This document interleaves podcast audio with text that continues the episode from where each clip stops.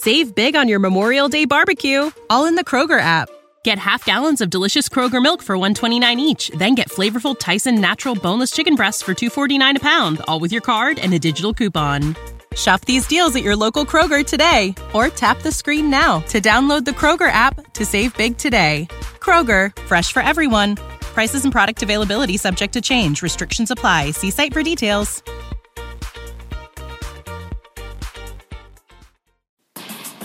BFM Business, c'est toute l'information économique et financière gratuitement à la télévision.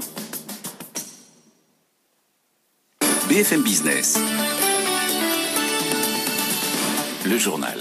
Faiza Younsi.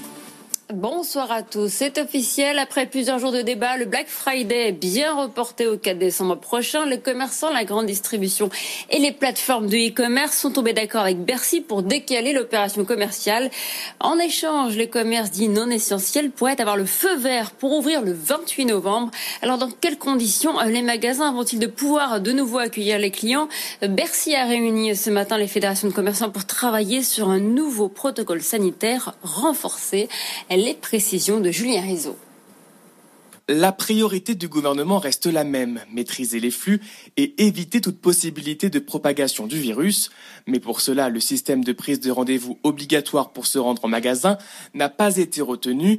Il est jugé trop difficile à mettre en place.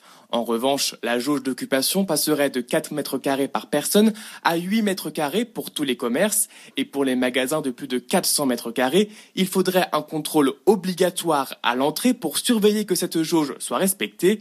Ce nouveau protocole reprendrait également toutes les mesures barrières mises en place lors du premier déconfinement, gel hydroalcoolique, port du masque obligatoire et marquage au sol. Enfin, concernant l'application Tous Anti-Covid, le téléchargement ne serait pas obligatoire, mais les commerçants devraient en faire la promotion auprès de leurs clients.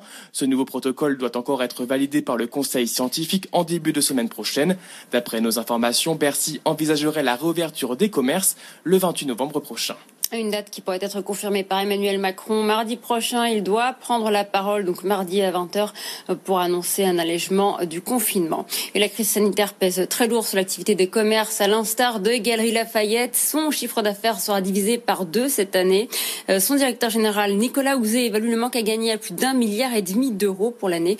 Une perte que le click and collect n'a pas permis de compenser.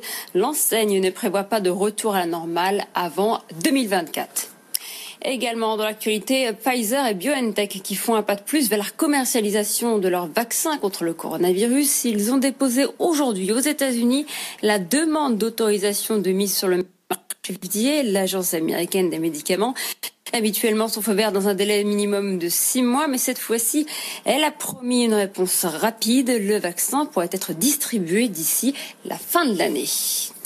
On termine avec ce bras de fer entre les opérateurs télécoms et les aéroports sur la 5G. L'aviation civile se dit réservée sur son déploiement dans les aéroports français. Les antennes pourraient perturber, dit-elle, les systèmes de guidage à l'intérieur des avions. Il est 20h03 sur BFM Business. Restez avec nous tout de suite. C'est votre argent avec Marc Fiorentino.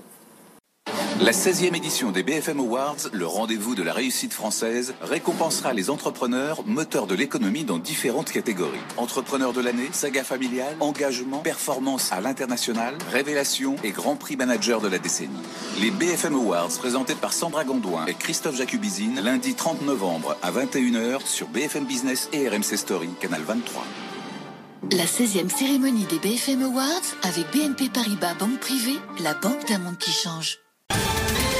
Ohio, ready for some quick mental health facts? Let's go. Nearly 2 million Ohioans live with a mental health condition. In the U.S., more than 50% of people will be diagnosed with a mental illness in their lifetime. Depression is a leading cause of disability worldwide. So, why are some of us still stigmatizing people living with a mental health condition when we know all of this? Let's listen to the facts and beat the stigma. Ohio, challenge what you know about mental health at beatthestigma.org.